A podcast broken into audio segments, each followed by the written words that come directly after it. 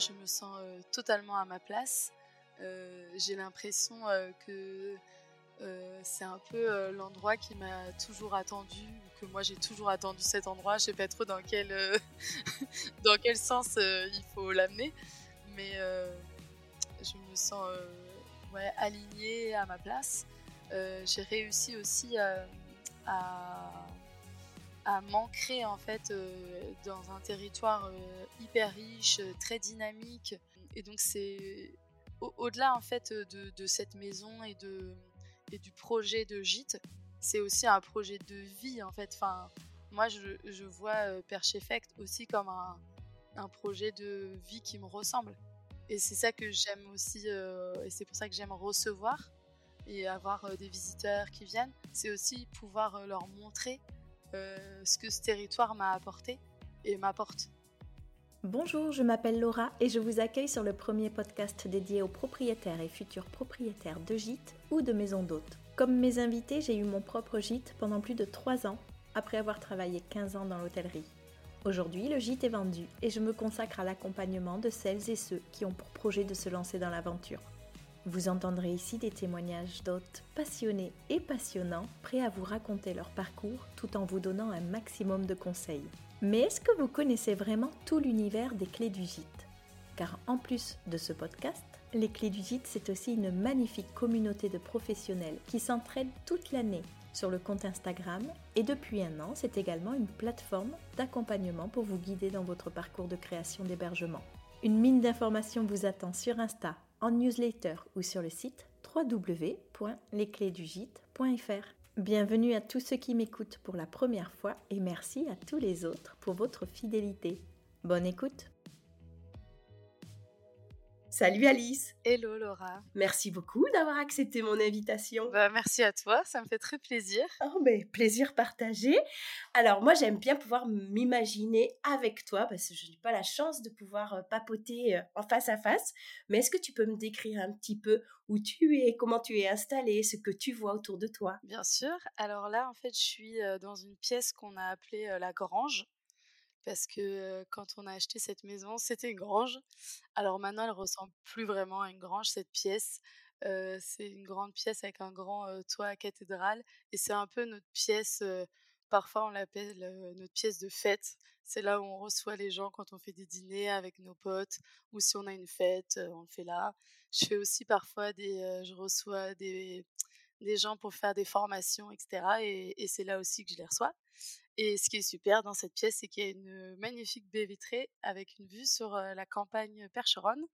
Et voilà, c'est ça que je vois en ce moment. C'est trop bien. Effectivement, donc tu l'as dit, on est dans le Perche. Et donc une très vieille maison que je pense que tu as racheté il n'y a pas longtemps, mais tu vas nous expliquer tout ça. Tout d'abord, est-ce que tu peux te présenter et nous dire ce que tu fais dans la vie? Alors, je m'appelle Alice, je suis maman de deux enfants un garçon de 11 ans et une petite fille de 5 ans et je suis mariée avec Mathieu. Et on a deux chats, Tokyo et Tofu. Voilà, ça c'est notre famille. Et alors, me présenter et dire ce que je fais dans la vie, c'est la question, je pense, la plus compliquée pour moi. et je pense qu'il faudra un épisode de podcast entier pour dire, pour m'expliquer exactement. Mais, mais donc voilà, on est venu habiter dans le Perche avec ma petite famille il y a un an, après avoir acheté cette maison en 2020. et à partir de là, on peut dire que j'ai commencé un peu une nouvelle vie. Parce que mon, le truc que je fais, en fait, c'est que je change souvent de vie. c'est un peu comme ça que, que je fonctionne. Et, et aujourd'hui, je suis un peu multitâche. Je fais, j'ai plusieurs activités, dont une des activités, c'est d'avoir ouvert un gîte dans, dans le terrain, dans le domaine, on va dire, de là où est ma maison aussi. Génial. J'espère que j'ai bien expliqué. Mais super bien. Et en fait, moi, j'ai envie de dire, tu es une slasheuse, comme on dit maintenant dans le vocabulaire à la mode. Mais effectivement, en préparant l'épisode, je regardais forcément bah, différentes sources. Et j'étais là, ah bon, alors la création digitale, la photo, le podcast, le petit gîte, la maison à rénover. Waouh Mais tu dors des fois ou pas? Oui, j'adore dormir en plus. mais non, mais pour être honnête, vraiment, je j'arrive pas en fait à, me définir. je suis quelqu'un qui aime pas trop mettre des étiquettes sur moi et ni sur les autres d'ailleurs. mais aujourd'hui, dans notre société, c'est un peu compliqué de justement de pas expliquer ce qu'on fait ou de dire ce qu'on ce qu'on fait dans la vie, vu que c'est un peu la question préférée. Qu'est-ce que tu fais dans la vie Et donc aujourd'hui, j'essaye de trouver des réponses. et quand même, on va dire que professionnellement, ma vie, elle a été plutôt drivée sur tout ce qui est un peu lié à l'image. Donc c'est pour ça, j'ai fait de la communication, j'ai été journaliste en télé aussi. ensuite, je suis allée vivre à Londres. Et là, j'ai ouvert un commerce pour les enfants. Oh, excellent. voilà, j'avais ma boutique, ouais, avec un café. et donc tout le tout ce que j'avais appris autour de la communication, de la déco et tout ça, ça m'a beaucoup aidé. et puis après, je suis retournée vivre en France, à Paris. Et là, j'ai repris un boulot, on va dire, plus standard, plus classique. Voilà, donc j'étais responsable marketing pour une marque de bijoux. Et donc là, j'étais repartie un petit peu dans ce que j'ai appris, enfin ma formation, on va dire, plus communication. Et, et voilà. Et donc j'ai beaucoup travaillé autour de, de l'image, la photo, essayer de, de donner une belle vitrine, on va dire, à des marques. Voilà, c'est ce que je fais. Bah, c'est trop bien. Je sais pas si j'ai bien oh, décrit, mais j'adore. Et moi, je trouve ça chouette de pas rentrer dans des cases, justement, et d'être multipassionné et de rester curieux de tout. Moi, je suis un peu comme toi, donc je trouve ouais, bah après, c'est pas facile tous les jours. Oui. tu vois, comme tu dis, bon, évidemment, je dors, alors ça, il n'y a pas de problème. Mais, mais parfois, j'ai un peu l'impression d'être partout. Et de. J'arrive pas trop, en fait, à me poser sur un projet à la fois. C'est hyper difficile pour moi. Donc j'ai besoin d'avoir plusieurs projets. Et puis en plus à côté, bah, j'ai mes enfants, mes amis, voilà. Donc c'est c'est pour ça que je dis je suis multitâche. je sais pas forcément très jolie, mais. Eh bien, écoute, ça nous va très bien, multitâche. Et mmh, donc, tu quittes Paris avec Mathieu et les deux enfants pour t'installer dans le Perche. Qu'est-ce, qu'est-ce qui a été le déclic? Quelle était votre envie au départ? Alors, il y a effectivement une histoire là-dessous. comment ça s'est passé? Nous, on était donc on était revenus après Londres à Paris. Il faut savoir que Paris, on n'a jamais été vraiment totalement fou de cette ville, même si voilà, on, y a vécu quand on était jeune et, et on, a trouvé ce qu'il nous fallait à ce moment-là. En revanche, à partir du moment où on est devenu parents, c'était une ville qui nous correspondait plus. Et c'est là qu'on est parti à Londres et on a élevé notre premier, notre, fils pendant six ans là-bas et on s'est trouvé plutôt bien dans, cette vie qui est un peu plus verte et il y a un peu plus d'espace, etc. qu'à Paris. Donc là, on, s'y retrouvait un peu, on va dire. après, il y a d'autres difficultés à Londres, surtout matériel, d'ordre matériel. C'est assez difficile de vivre là-bas quand on a un salaire et moi qui avais créé ma boîte, etc.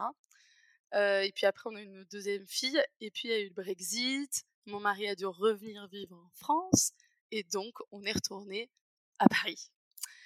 Et, là, on n'était pas hyper épanouis, pas forcément professionnellement à ce moment-là, mais plutôt sur notre cadre de vie, on va dire. Donc, en bon parisien qui se respecte, on s'est dit, bah, on va essayer de trouver une maison secondaire. et à ce moment-là, on a regardé bah, autour de Paris les régions qu'on connaissait et qu'on aimait bien. donc, il fallait que ce soit à moins de deux heures de Paris. Et donc, ça a été le Perche. pourquoi le Perche? Parce que déjà, on connaissait avant et on adore cette région. Elle est très belle, très vallonnée, très vert. C'est vraiment ce qu'on recherchait. Et puis après, mon mari, il est du Mans. Donc, c'est aussi assez proche de sa famille qui vit toujours au Mans. et on s'était dit, «Ah bah, c'est bien, ce sera pratique, si, je sais pas, sa famille veut aussi venir, ça peut aussi être un moyen pour nous de nous retrouver, en fait. Voilà. moi, ma famille à moi, elle est dans tout, dans le monde entier, donc on n'a pas fait par rapport à ma famille, mais mais par rapport à la famille de Mathieu, c'était pas mal. ils sont quasiment tous dans l'ouest de la France. Donc le Perche, c'est pour ça qu'on a choisi cette région. au-delà du fait que c'est très beau. Oui, effectivement. c'est vraiment la, la, belle campagne française. Aux portes de Paris. Exactement. c'est comme ça que ça a débuté. Ouais, d'accord. Donc juste au départ, une petite maison pour aller les week-ends, se dire on coupe un peu avec la vie parisienne qui ne nous convient pas complètement et, et offrir un peu de verre à nos enfants. Exactement. Bon cliché parisien. Voilà. Mais non, mais non. et donc, bah, vous entamez des petites recherches, etc. Cette, cette maison-là, vous la trouvez rapidement, facilement? Et ben en fait, on commence à chercher donc dans la région à partir du moment où on s'est défini la région. ce qu'il faut savoir que moi, je suis aussi moitié périgourdine. Mmh donc, à un moment, c'était même dit, on peut essayer de trouver une maison dans le Périgord. Mais là, en fait, c'est trop galère d'y aller par Paris, quoi. Enfin, voilà. Et puis le, juste le temps de, de, nuit, ça fait un peu beaucoup, quoi. Ça, je pense que ça fait peut-être trop de route pour pas assez de temps après sur place. Exactement. Donc une fois qu'on avait défini la région, Mathieu a commencé à s'inscrire à tous les sites possibles et imaginables pour trouver une maison dans le Perche. Et ça, c'était donc avant le confinement qu'on a commencé à chercher des maisons. Ensuite, le confinement est arrivé. Et là, on, est, on a été enfermés littéralement dans notre appartement en région parisienne avec nos deux enfants. ma petite qui avait 18 mois et mon fils qui était en CE1. Et on travaillait tous les deux à 100%. Et, et, là, en fait, je sais pas, on a un peu vrillé, quoi.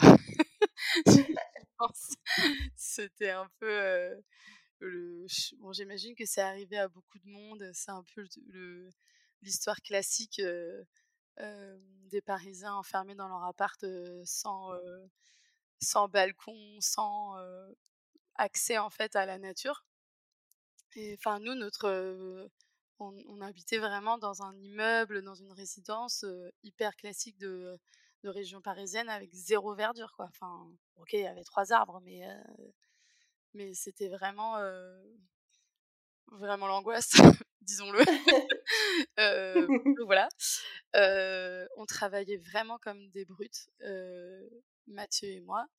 Et, et là, du coup, ça a aussi été un peu une remise en question par rapport à, à notre façon de vivre et à ce qu'on voulait pour la suite. Donc, ça étant posé, sur le moment, en fait, je sais pas, mais quand on vivait vraiment le confinement, on n'a pas, on, on, se posait pas vraiment de questions, on était vraiment dans la vie du moment. Donc on savait pas quand est-ce qu'on allait sortir, on, devait juste faire ce qu'on nous disait, on travaillait, on faisait l'école des enfants, on essayait de faire en sorte que notre fille de 18 mois, elle devienne pas folle à l'intérieur de quatre murs. En fait, on, on, vivait le truc sans se poser de questions. Donc on, se disait pas on va aller vivre à la campagne, enfin pas du tout en fait. Donc voilà. le confinement se, se termine, je me rappelle même plus quand c'était, genre au mois de mai, un truc comme ça. Oui, c'est ça, moi aussi j'ai en tête mai, ouais. Ouais, je sais plus exactement la date, mais à ce moment-là, Mathieu il continuait en fait à regarder les maisons dans le Perche ça devait être un peu son, son échappatoire, j'imagine. Oui. franchement, moi pas du tout. Hein. J'étais plus du tout là-dedans. Enfin, moi j'étais devenue une sorte de machine bizarre. Enfin, je sais pas. J'étais devenue, oui, je travaillais le soir quand j'avais couché mes enfants, le week-end. Il n'y avait plus de frontières entre ma vie de maman, perso, le ma vie professionnelle, ma vie perso. Tout était hyper mélangé donc j'étais pas du tout dans le truc de on va aller chercher une maison dans le Perche, enfin pas du tout quoi. Alors que Mathieu lui il continue à regarder les, les, annonces et un jour il montre une annonce d'une maison et il dit ah, regarde c'est vraiment la maison parfaite, c'est ce qu'on recherche et tout. Et moi j'ai dit bah oui enfin bon il faudrait la voir en fait parce que sur photo c'est jamais vraiment évident. Il me dit: «Mais si, si, si, c'est parfait, regarde, en plus les petits volets et tout». voilà. et le jour, en fait, du déconfinement, il a pris rendez-vous avec l'agent immobilier pour aller visiter la maison. tout seul? Ouais, il est allé tout seul la première fois avec son père, en fait, qui vit au Mans. et donc, il a dit, il a bravé la limite des 100 km pour faire 150 km et donc visiter cette maison avec son père. Et là, il m'a dit, c'est sûr, c'est cette maison, c'est super, etc., etc. Ah, lui, il a un coup de cœur. Ouais, ouais, direct. et donc, pour moi, je suis toujours un peu, oui, je sais pas trop, il faut quand même qu'on voit, on sait pas, machin, machin et donc, je pense que c'est la semaine suivante où je suis allée avec lui et les enfants. D'accord. Et donc là, on a vu la maison. et effectivement, bah, il avait raison. voilà, elle, elle était, elle était là, trop belle. Donc c'est une longère vraiment typique percheron, avec les pierres apparentes. voilà, vraiment la, la, longère typique du bâti percheron et ce qu'on a aimé aussi, c'est qu'il y a cette maison, on va dire un peu là, c'est la maison principale. Mmh et puis ensuite, il y avait deux autres petites maisons. une, une maison qui était pas en trop mauvais état, qui est aujourd'hui le gîte de la petite maison. Et ensuite, il y a une deuxième petite maison qu'on appelle le Fournil, qui est là aujourd'hui encore à rénover, qui est magnifique, qui date du XVIIe siècle, avec un four à pain d'origine, des colombages. voilà, donc c'est vraiment le, la maison typique ah percheronne. Et en plus, il y a un terrain qui est vraiment assez étendu, ça fait 2 hectares. Mmh donc il y avait il y a un côté prairie, donc qui est à, avant les anciens propriétaires, ils avaient des percherons qui étaient sur cette partie-là. Et puis une partie plus, on va dire, jardin. et il y a une vue vraiment hyper dégagée sur la campagne percheronne. Voilà. Super. Et donc, on est tombé amoureux de la maison et du jardin. Enfin, c'est pas un jardin, enfin du, du terrain. Ou du parc. non, c'est pas un parc, mais, mais du, du, terrain, de la nature. voilà. Et les vendeurs, ils avaient quel profil? Alors en fait, les vendeurs, ils avaient, je pense, une soixantaine d'années. Ils avaient vécu dans cette maison, en maison principale, enfin d'abord en, résidence secondaire et ensuite en résidence principale. mais malheureusement, le, monsieur en fait était malade et voulait vendre sa maison parce qu'il pouvait plus vraiment s'en occuper et voulait pas laisser à sa femme en fait la, charge, en fait de la maison. Donc ils devaient le vendre. après, je, je suis pas sûre qu'ils étaient super pressés, mais en tout cas, il avait une maladie, donc il voulait pas en fait se, avoir cette maison sur sur les bras. et enfin, faut dire que quand même le terrain il est assez grand. Lui faisait beaucoup de jardin, du coup il pouvait plus faire autant qu'avant. Donc il avait beaucoup moins de, force physique, etc. Donc c'est pour ça qu'il vendait la maison. après la maison, comme on l'a achetée, la maison principale, il y avait 90 mètres carrés habitables. Donc il y avait leur chambre, une salle de bain, un salon, une cuisine, des toilettes. Voilà. Et ensuite les deux maisons qui n'étaient pas habitées. Enfin les deux petites maisons qui n'étaient pas habitées. Donc il y avait quand même des travaux à prévoir? Ouais. Alors nous on est franchement on est un peu parti genre la fleur au fusil quoi. ouais super. après on voulait quand même avoir une maison où on pouvait faire des travaux et ramener notre pâte etc. mais je pense qu'on n'avait pas forcément je sais pas évidemment on, on se rendait compte qu'il y avait des travaux mais comme en fait il n'y avait pas c'était pas une ruine donc c'était pas une maison où il fallait refaire la toiture ou, ou remonter des, des, murs, etc. Donc on se disait juste bon, on va devoir refaire un étage, la grange on peut la, la, réhabiliter et puis la petite maison on la on la rénovera et puis ce sera vite fait quoi. Mais pas du tout. voilà. Comment se passe cette fin de visite? Tu rentres, vous rentrez avec les enfants dans la voiture. J'imagine les enfants sont surexcités parce qu'ils ont trouvé ça super aussi. Est-ce que toi, ça y est, t'es emballé? Après, on avait visité d'autres maisons. On avait déjà visité d'autres maisons avec les enfants. Il faut savoir que les enfants, ils sont emballés à chaque maison. Hein. Oui, voilà, je me doute. C'est la nouveauté qui, qui leur plaît. Le jardin et tout ça. mais oui, ils étaient super contents. Mais donc non, quand on est rentré dans la voiture, on a dit tout de suite, on fait une offre. D'accord. Et c'était la première maison, on a fait une offre. Donc c'était les maisons d'avant, on s'était jamais dit ça.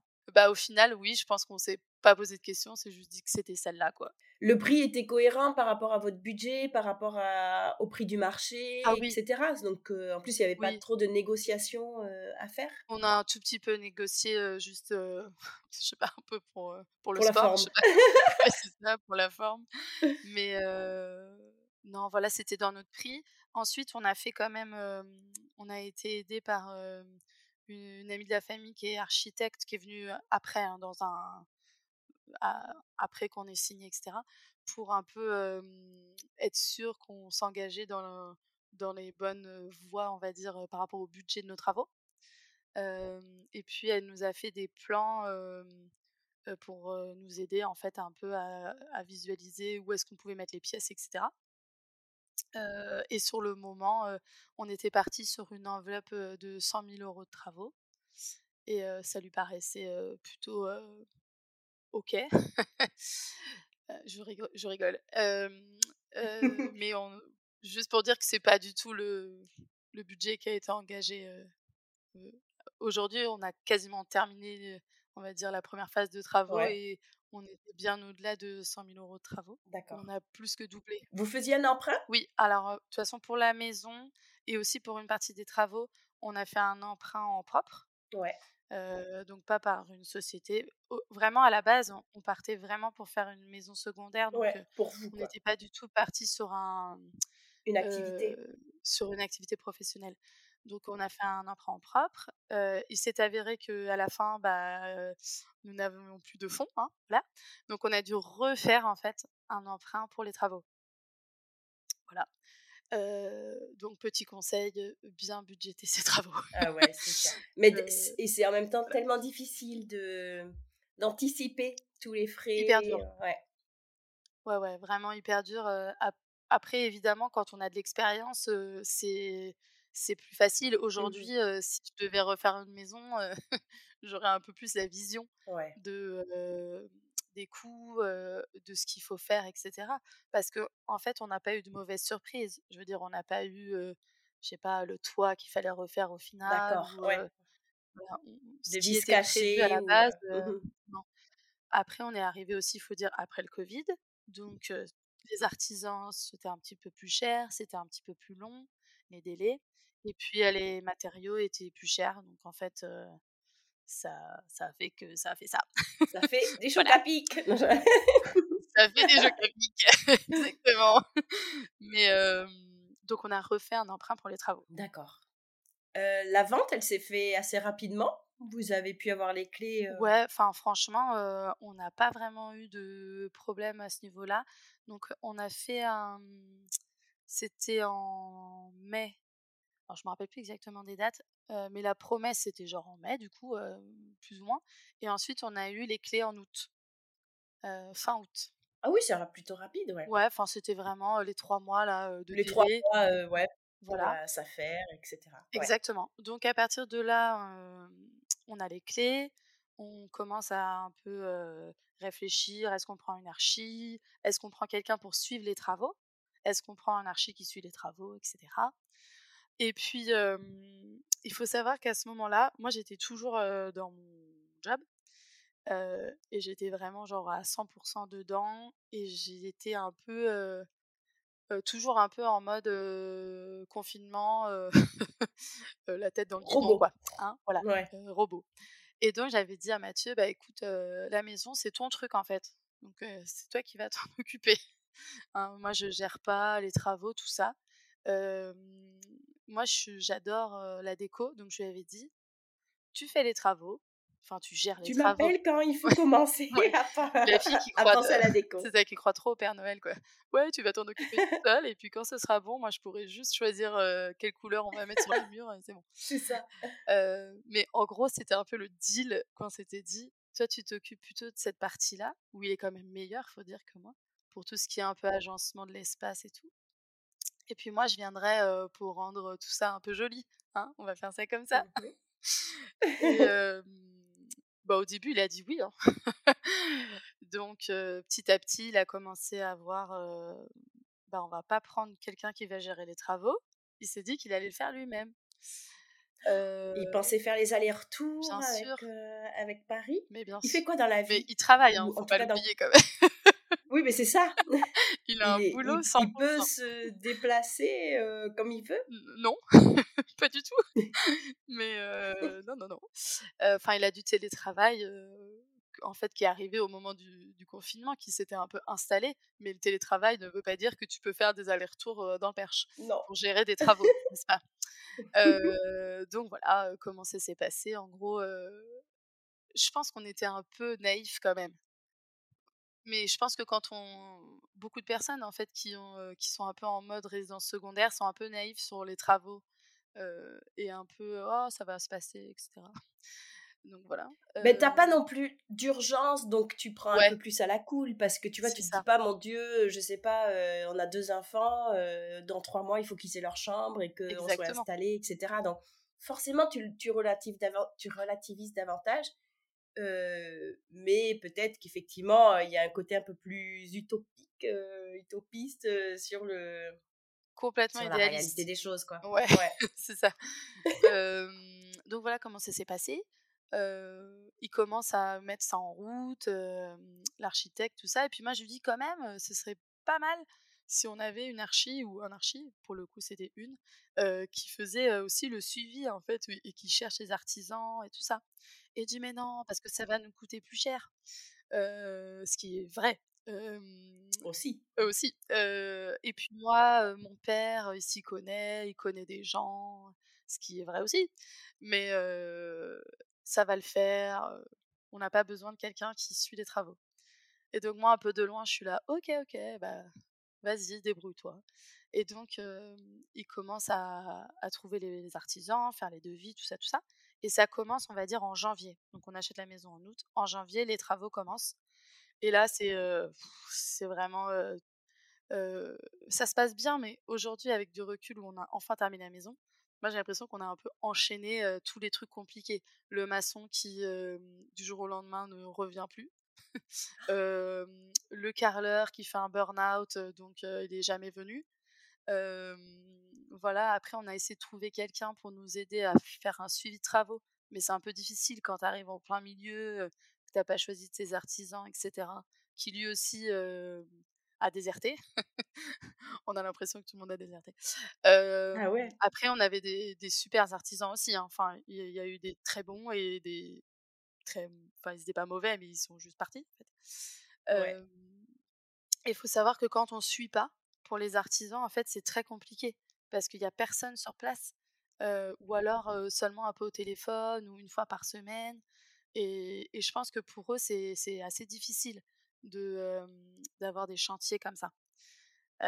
donc ça a un peu traîné. Et donc là, on est en janvier qu'est-ce qui se passe? Voilà, on est en janvier. Et en fait, l'été qui arrive, où la maison n'est toujours pas terminée, enfin c'est très long, moi je commence à ne plus me plaire dans le boulot où j'étais. Le robot se réveille. ouais, le robot ou le robot se casse plutôt. le, robot ne fonctionne plus. Il Erreur 404. Erreur 404. euh, ce n'est plus possible, mademoiselle. Vous ne pouvez plus vous lever le matin. après, je ne sais pas si c'est un burn-out ou voilà, mais en, tout cas, ça n'allait plus. Et donc, je décide de, de, partir et je demande une rupture conventionnelle qui est acceptée sans problème par mon employeur avec qui je m'entends toujours très bien, mais en tout cas, moi, ça n'allait plus, en tout cas, dans mon job. Mais, et donc, à ce moment-là, je commence un peu à cogiter, parce que, évidemment, ça veut dire que Alice ne va plus avoir de projet. Et ça, c'est pas possible. donc à ce moment-là, moi, c'est enfin, c'était pas possible de me dire j'arrête de bosser pour prendre du temps pour moi ou des trucs comme ça. Ça, c'est pas possible de faire ça.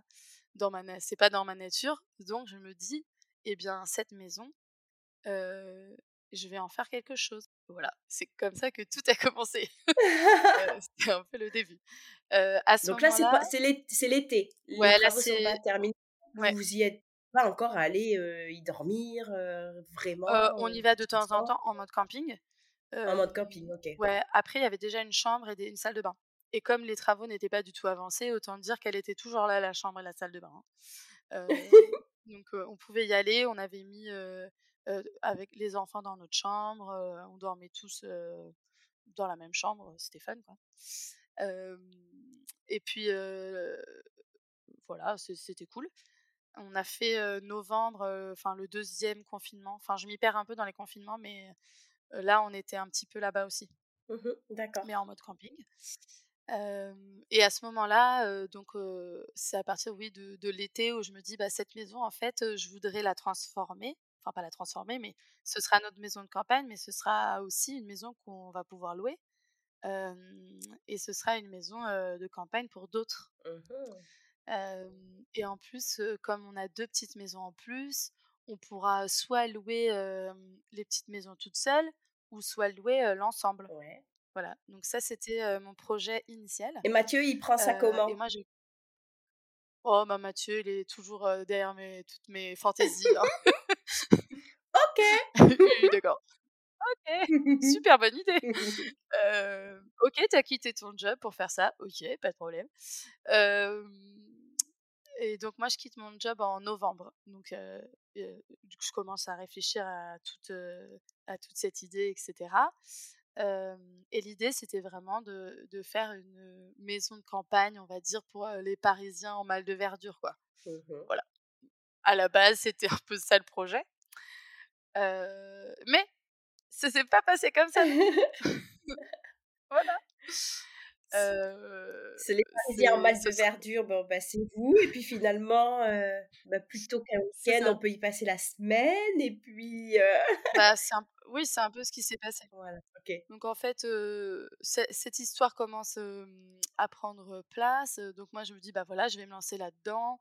Et, puis c'est là d'ailleurs que j'ai commencé à beaucoup écouter ton podcast. Trop chouette.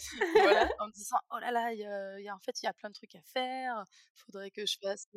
Ça t'a pas fait peur Ça t'a pas dissuadé ah non, pas du tout de renoncer au projet. Après, moi, je suis assez aussi consommatrice, on va dire, de maisons d'hôtes et, de gîtes. Donc, on voyage beaucoup comme ça avec les enfants et Mathieu. Donc, je connais aussi des personnes qui, qui ont des lieux d'hébergement. Donc, je sais pas, ça me faisait pas peur. Je me disais que, que ce serait super comme expérience et je me voyais bien, en tout cas, me lancer là-dedans. Mais vraiment en mode gîte, et, pas forcément, enfin pas du tout d'ailleurs maison d'hôte. L'idée c'était un peu de laisser les clés aux gens et, et que ils fassent leur vie et toi que tu sois plus libre aussi. Exactement. Donc les travaux de notre maison, où là on commence vraiment à aménager la maison et les deux petites maisons, enfin que une des petites maisons pour, pour le début, c'était pour recevoir aussi d'autres personnes. C'était pas que pour nous enfin, ça prend de l'importance pour la suite. donc on, fait les travaux avec toutes nos difficultés qu'on a eues avec nos, artisans. Mais là, je dis à Mathieu, bah, maintenant c'est plus toi qui t'en occupe, on va faire ça à deux. Et là, je reprends un peu les rênes et je vais y aller tout le temps parce que je sentais que le truc il partait un peu à volo quoi. D'accord. et que pour lui c'était hyper difficile en fait de, de, vraiment s'en occuper vu qu'il a son job à 100% et que nous on y allait le week-end et le, le week-end les artisans ils travaillent pas. Enfin voilà c'était compliqué. Donc là je commence on va dire à reprendre un petit peu aussi avec lui le projet travaux comment tu, tu, choisis de reprendre un peu la main là-dessus? Il faut effectivement suivre la fin des travaux, ouais. euh, mais est-ce que tu intègres de suite l'aspect euh, hébergement en te disant, bon, bah, il faut que je crée une identité graphique, j'en sais rien. sur quel canaux je vais commercialiser, quelle capacité, etc., etc. Est-ce que vraiment tu, tu bascules dans toute cette réflexion-là Bah un petit peu. Donc déjà c'est à ce moment-là où je commence à créer un, compte Instagram, mais au début en mettant que des travaux, vu que de toute façon il n'y avait que ça à montrer. Et je me dis bah voilà l'idée ce sera vraiment d'avoir une maison principale avec deux chambres, on va dire de d'adultes, voilà, et un dortoir. De chambre double. De chambre double, merci. et un, dortoir plus pour les enfants. Et comme ça, quand nous, on vient aussi dans la maison, ce sera sympa parce qu'il y aura notre suite parentale, là où les enfants dormiront, et puis une chambre d'amis si on veut venir avec des potes. et puis ensuite, il y aura la petite maison où il y aura une chambre double qu'on pourra louer toute seule si par exemple nous on est là. D'accord, comme un petit studio. Voilà, exactement. Donc c'était ça l'idée au, démarrage. et puis les travaux se font petit à petit, hein. toujours avec des problèmes par-ci par-là, mais on y arrive et on arrive enfin à avoir l'étage. je pense que quand on a commencé à faire l'étage, ça a vraiment été une, grosse phase de travaux où c'était visible en fait. On était là, ah enfin, on, la maison est isolée, on peut aussi monter par un escalier à l'étage, puis par une échelle de meunier. et voilà. Et à ce moment-là, on commence à se poser des questions avec Mathieu sur ce qu'on va faire de notre vie. Parce que ça aussi, c'est important quand même. Ah d'accord. De se poser comme question. voilà. depuis le confinement, Mathieu, en fait, il a du télétravail avec, avec sa boîte. Il travaille dans une banque. Donc c'est une grosse boîte et donc ils mettent en place des choses très réglementées. D'accord. et après le confinement, en fait, ils continuent à avoir du télétravail. et moi, je travaille plus à ce moment-là dans, dans ma boîte, donc j'ai pas besoin d'être à Paris. Et donc là, on se dit, mais pourquoi on vit à Paris du coup? Mmh N'est-ce pas? Bah oui. c'est, vu que tu fais du télétravail, tu pourrais très bien faire le télétravail ailleurs. Et puis aller à Paris quand tu as besoin d'y aller. en déplacement pro, quoi. Et donc à mmh. ce moment-là, oui. À ce moment-là, on a essayé en fait de d'enlever tous les freins qu'on avait, qui étaient donc mon boulot au final, puisque c'était un frein vu qu'il fallait vivre à Paris pour mon boulot. L'autre frein, c'était les enfants, où on avait on savait pas comment faire pour l'école, etc.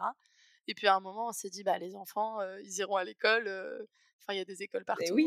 c'est pas vraiment un problème en vrai. voilà. Bon, après, mon fils, il était dans une école bilingue, donc c'est pour ça qu'il y avait un peu un frein, on va dire, plus fort.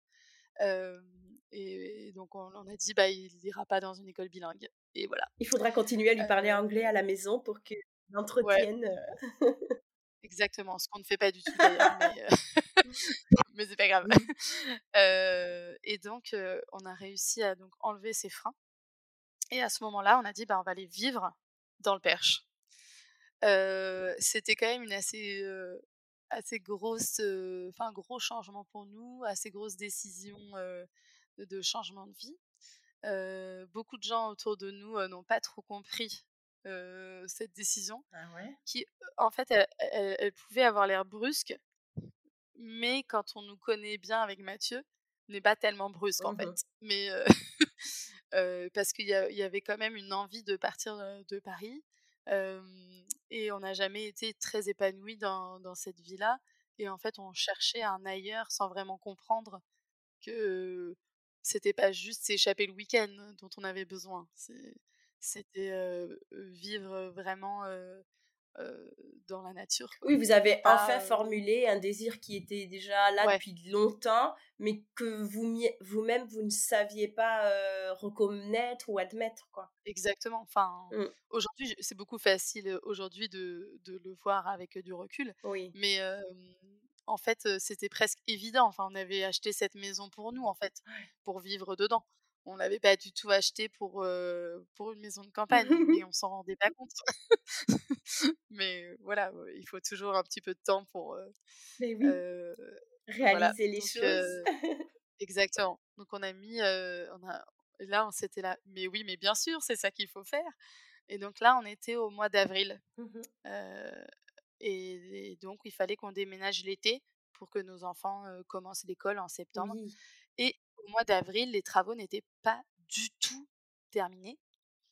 on dit à nos artisans, enfin ceux qui restent, voilà, il faut que en juillet ce soit terminé la maison, parce que là, en fait, on va vivre dedans.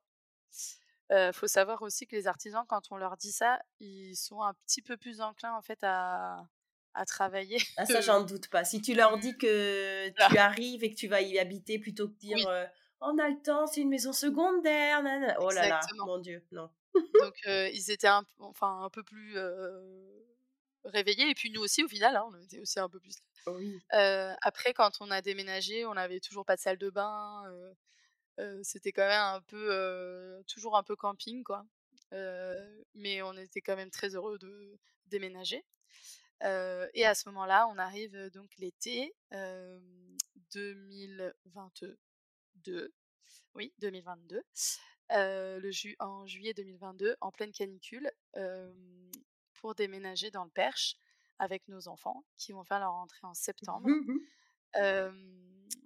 et puis, en fait, là se pose la question de mais comment on fait du coup pour mon projet? Parce que quand même mon projet de professionnel, c'était de d'ouvrir une maison de campagne et de la louer. Et j'avais j'avais quand même commencé en fait à, à mettre en place plein d'idées mmh pour ça. Et j'ai mis un petit peu de temps à me dire bah c'est plus le même projet. Et eh oui. il va falloir réfléchir à un autre projet.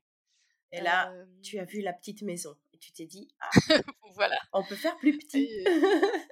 oui, ah, mais pour être vraiment honnête, ça a mis un peu de temps. Et enfin, je, sais pas, enfin, c'est pas du tout comme un deuil, hein, on va pas non plus exagérer. Mais ouais, j'ai mis un peu de temps en fait avant de, mmh, de réaliser que le projet que j'avais à la base ne sera pas réalisable et pas possible parce que même pendant un temps, je me suis dit: «Ah bah, même si on vit dedans, on pourra la louer, quand on n'est pas là» ou je sais pas quoi. et franchement, c'est pas possible. Enfin moi, c'est ma maison, je j'ai toutes mes affaires, mes enfants, ils ont leur, leur chambre etc. et je me vois pas aujourd'hui la louer à d'autres personnes.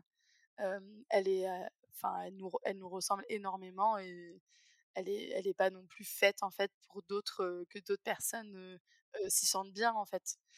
Donc maintenant vraiment la, maison principale c'est du coup notre maison.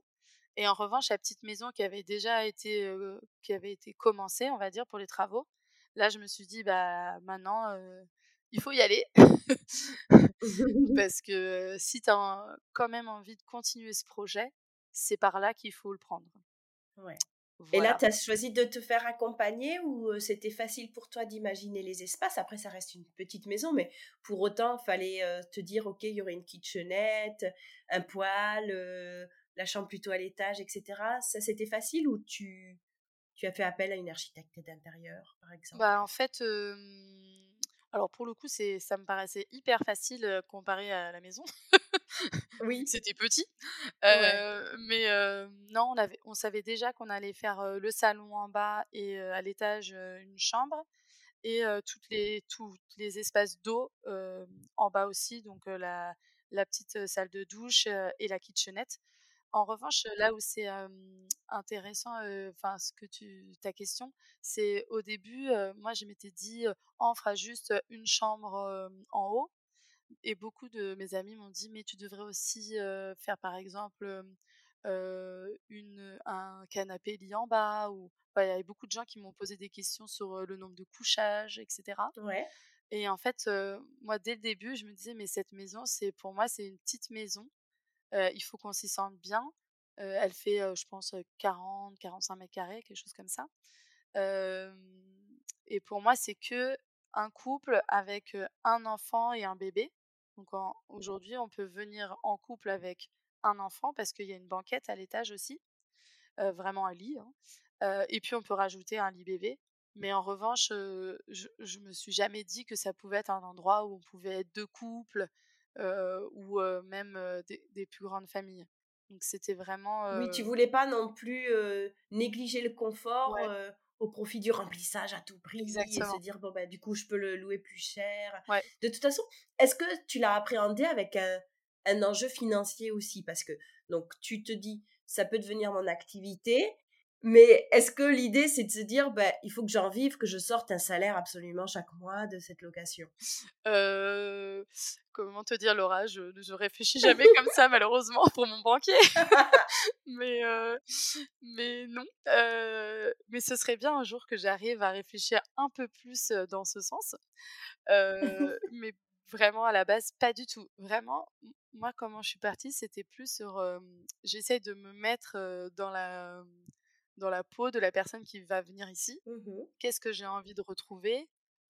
Comment je voudrais que la maison soit pour moi m'y sentir bien si j'étais voyageur quoi. c'est vraiment que comme ça que, que je l'ai appréhendé. Donc là, au début, on se demandait pour la kitchenette, parce que nous, quand on va par exemple en famille, en maison d'hôte, etc., il n'y a pas de cuisine. Mmh Donc au début, je m'étais dit, «Oh, il n'y a pas forcément besoin de cuisine, juste un frigo, etc. Mais alors là, pour le coup, je, vais, rendre hommage à ma mère. Donc c'est ma mère qui m'a dit, franchement, fais une vraie petite cuisine mmh avec même des plaques de cuisson, etc. Parce que comme ça, les gens, ils seront indépendants. Si t'as pas forcément envie d'aller au resto tous les soirs dans le Perche. Donc donc j'ai vraiment fait une petite cuisine qui, qui est vraiment fonctionnelle. Super, excellente idée, maman. Ouais, excellente idée, en effet. Après, jusqu'à aujourd'hui, les gens utilisent un peu la cuisine, mais surtout quand ils sont là plus que de nuit. Mais sinon, c'est quand même plus des séjours où justement ils vont au resto, etc. Mais je trouve ça quand même toujours en fait cool d'avoir la cuisine et pour le coup, ça rend l'espace un peu cosy aussi. Mais je trouve aussi, et puis d'autant plus avec, ben, moi je me projette aussi, tu vois, avec une petite, je me dis, ah bah en moins, je peux faire le petit biberon, la purée, des trucs comme ça. Exactement. si effectivement, il y a un soir, on est un peu plus la flemme, bon bah finalement, on peut grignoter un truc, on n'est pas obligé de ressortir. Et toi, n'ayant pas forcément une proposition de table d'hôte ou quelque chose, tu, tu leur laisses aussi la liberté de, de pouvoir rester sur place. Donc, si elle n'est pas utilisée, je trouve que ça reste quand même mieux que de ne pas en avoir et qui puisse être manquante, tu vois. Ouais, exactement. Donc, donc voilà. Et puis après, à l'étage, j'ai rajouté une banquette en plus. déjà parce que je trouve ça sympa aussi d'avoir une banquette, même pas forcément un lit. donc en fait, oui, si les, si les personnes réservent que pour deux nuits, je la mets en mode banquette. Et si ils réservent deux nuits, deux voyageurs. Et si ils réservent pour trois voyageurs, là je la transforme en lit. et c'est, ça reste assez confortable, surtout quand on vient avec un enfant. Mais alors, les frais pour pouvoir aménager et équiper cette petite maison, ils n'étaient pas anticipés puisque c'était pas dans votre idée de forcément en faire un mini studio.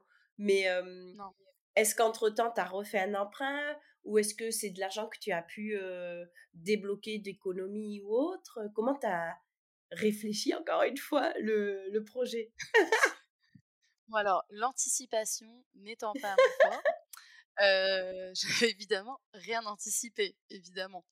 en revanche, cette petite maison, dès le début, elle était en fait dans le coût des travaux de l'entièreté de la maison. Super. Vu que depuis le début, on, s'était dit, on louera, enfin, quand c'était le projet, on va dire 1, projet 1, il y avait déjà la petite maison et la, la grande maison.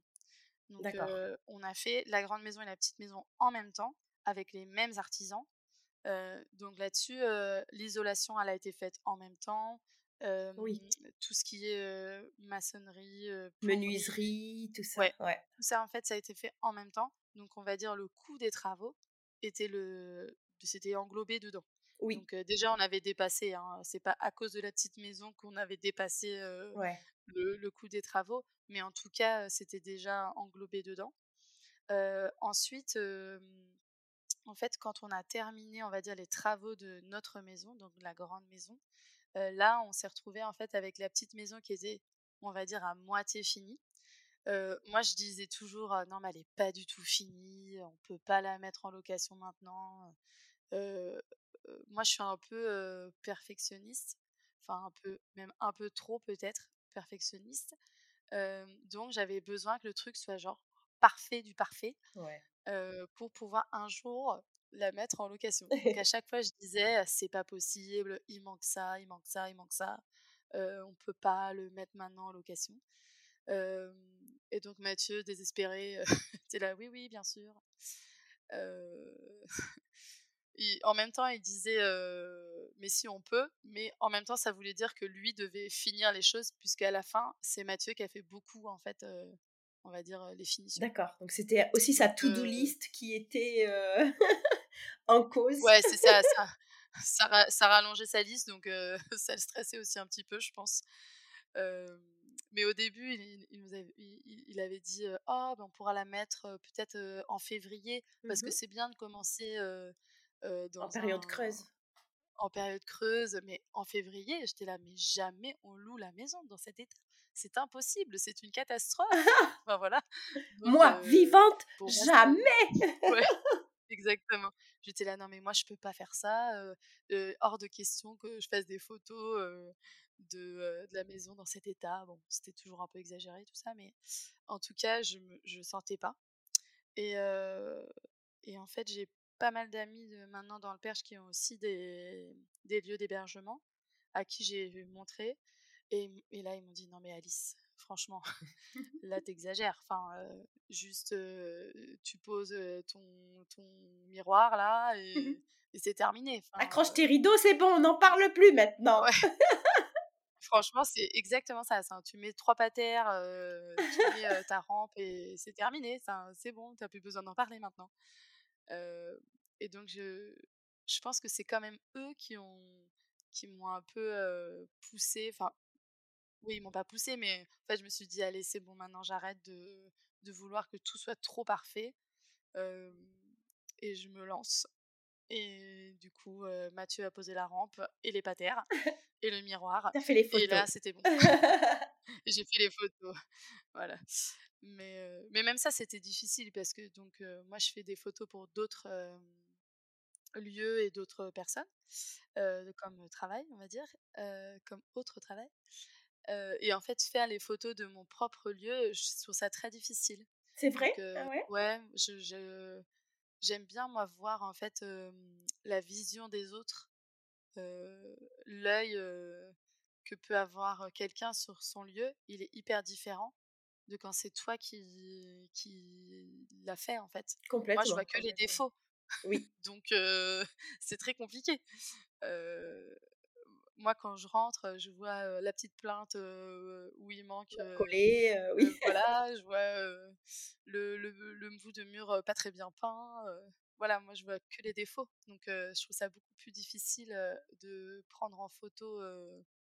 Bah, c'est comme se prendre en photo soi-même. Enfin, je veux dire, mmh c'est vrai. C'est beaucoup plus difficile de faire un autoportrait que de se faire par quelqu'un d'autre. Voilà. Ok, donc tout est prêt pour pouvoir la mettre en location. On est, on est à quelle période à peu près? On a passé le cap de février-mars ou quand même pas? Ah oui, non mais là pas du tout février-mars. Hein. Euh, nous on a, on a ouvert en juillet, donc pas du tout en période creuse, évidemment. Ok. Et là tu te dis bah ok, je mets sur quel site euh, Je l'appelle comment Ouais. Comment ça s'est fait? Toujours hyper réfléchi pas du tout. alors nous, on l'a appelé Perche Effect. Et c'était très dur de choisir le nom d'ailleurs. parce que en fait, l'idée c'est, on a une petite, la petite maison, mais j'ai toujours derrière ma tête d'autres projets avec déjà la deuxième maison qui s'appelle le Fournil, qu'on veut mmh aussi rénover.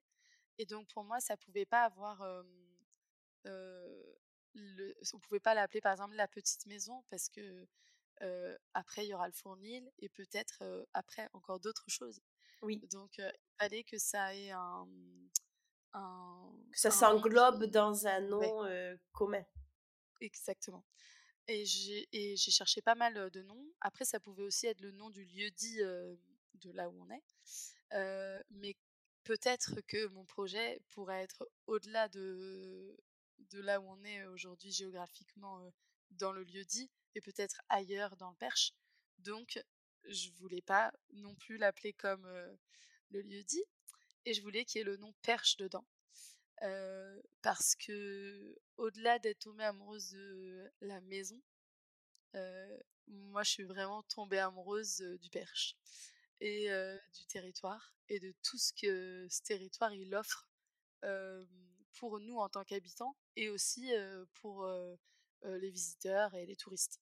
Voilà, c'est c'est vraiment je suis devenue plus percheronne qu'un percheron. D'ailleurs, pour la petite histoire, il faut savoir que quand j'ai acheté cette maison, mon oncle, qui est donc du côté de ma famille périgourdine, me dit Ah, bah t'as acheté dans le Perche, c'est rigolo, tu reviens aux sources. donc là, je dis Mais je ne comprends pas. Qu'est-ce que tu veux dire Parce que nos sources, c'est dans le Périgord, c'est pas du tout dans le Perche. Et là, il me dit Mais tu sais que ton arrière-grand-mère, elle était percheronne. Et ah! que toute sa famille vient en fait de Mortagne au Perche. Alors, nous, on n'est pas à Mortagne au Perche, mais mais en tout cas toute la famille donc de mon arrière-grand-mère ça, ça, ça, date un peu on est d'accord mais et donc et là il me dit ça je dis mais c'est une blague c'est incroyable mais oui c'est bah, voilà donc je, peut-être que cet endroit m'a appelé sans que je m'en rende compte quoi je sais pas voilà donc il y a aussi ça qui était important. Donc c'est pour ça que mmh, j'ai appelé ce lieu Perche Effect. Et aussi, j'ai enfin, j'ai remarqué que donc cette région, ce territoire est très dynamique. entre les personnes qui créent des projets, des personnes aussi qui viennent vivre ici. Il y en a qui viennent de New York, de Paris, enfin de, partout, et qui à chaque fois ont une sorte d'effet, ce que j'appelle le perche effect, comme si le, cet environnement leur donnait en fait une sorte de second souffle et un peu un ouais de comme si oui ça nous donnait une sorte de de regain en fait et des envies et des idées. Voilà donc c'est pour ça qu'on l'a appelé perche effect voilà. bien. Et donc moi, je l'ai trouvé sur Airbnb. Est-ce qu'aujourd'hui, c'est le seul site sur lequel tu références la petite maison ou tu as peut-être un autre site en complément? Des autres sites secrets? Non, j'ai pas d'autres sites secrets. Pour l'instant, on peut réserver la petite maison de Perche Effect sur Airbnb ou mmh en direct sur par Instagram. Et ça te suffit? Pas pour l'instant, vraiment. Enfin, aujourd'hui, je, moi, je fais tout en petits pas. je fais un peu la technique des petits pas. Donc je fais tout petit à petit pour essayer de d'être solide. Voilà, et pour essayer de pas m'éparpiller, parce que comme tu as remarqué, je suis un peu comme ça, je m'éparpille beaucoup. Donc je voudrais que ce soit pas trop éparpillé. D'accord. Donc pour l'instant, chez Airbnb et en direct. Et pour être honnête, c'est depuis le mois de juillet. Et pour l'instant, enfin, on n'a pas besoin de plus. Donc je, pense que j'aurais été en panique si j'avais eu plus de personnes et de demandes. Mais, non, mais c'est super. Comment tu as réfléchi à ton positionnement tarifaire? Est-ce que tu as regardé un petit peu les autres offres autour de toi? Tu as comparé avec des établissements de, de, standing et de capacité équivalente ou Exactement. En fait, au doigt mouillé, allez, on fait. Non, alors pour une fois, j'ai pas fait au doigt mouillé. j'ai un peu réfléchi quand même, mais non, j'ai vraiment regardé ce qu'il y avait autour. Alors dans le Perche, il y a quand même une, bonne offre de, logements touristiques, mais c'est surtout, enfin moi je, trouve, il y a quand même pas mal de, soit c'est des grandes maisons où on peut louer des grands gîtes pour, on va dire, 10, 8 personnes, des choses comme ça. Ou alors des maisons d'hôtes qui sont superbes, avec là un prix un petit peu plus haut de gamme. Et puis après, sinon, il y a des petits gîtes qui, qui, sont un, peu moins sympas. On va dire. Un peu le gîte de grand-mère, quoi. Ouais, voilà, enfin, je veux pas dénigrer, mais. Non, non, mais c'est pour tous les styles. Il y a un petit peu. Oui, voilà. Effectivement, on est d'un extrême un peu à un autre. Oui, voilà, beaucoup plus simple en fait. Donc, avec un prix évidemment aussi beaucoup plus simple. Oui. Voilà, donc il y avait un peu ces trois, on va dire, grandes familles.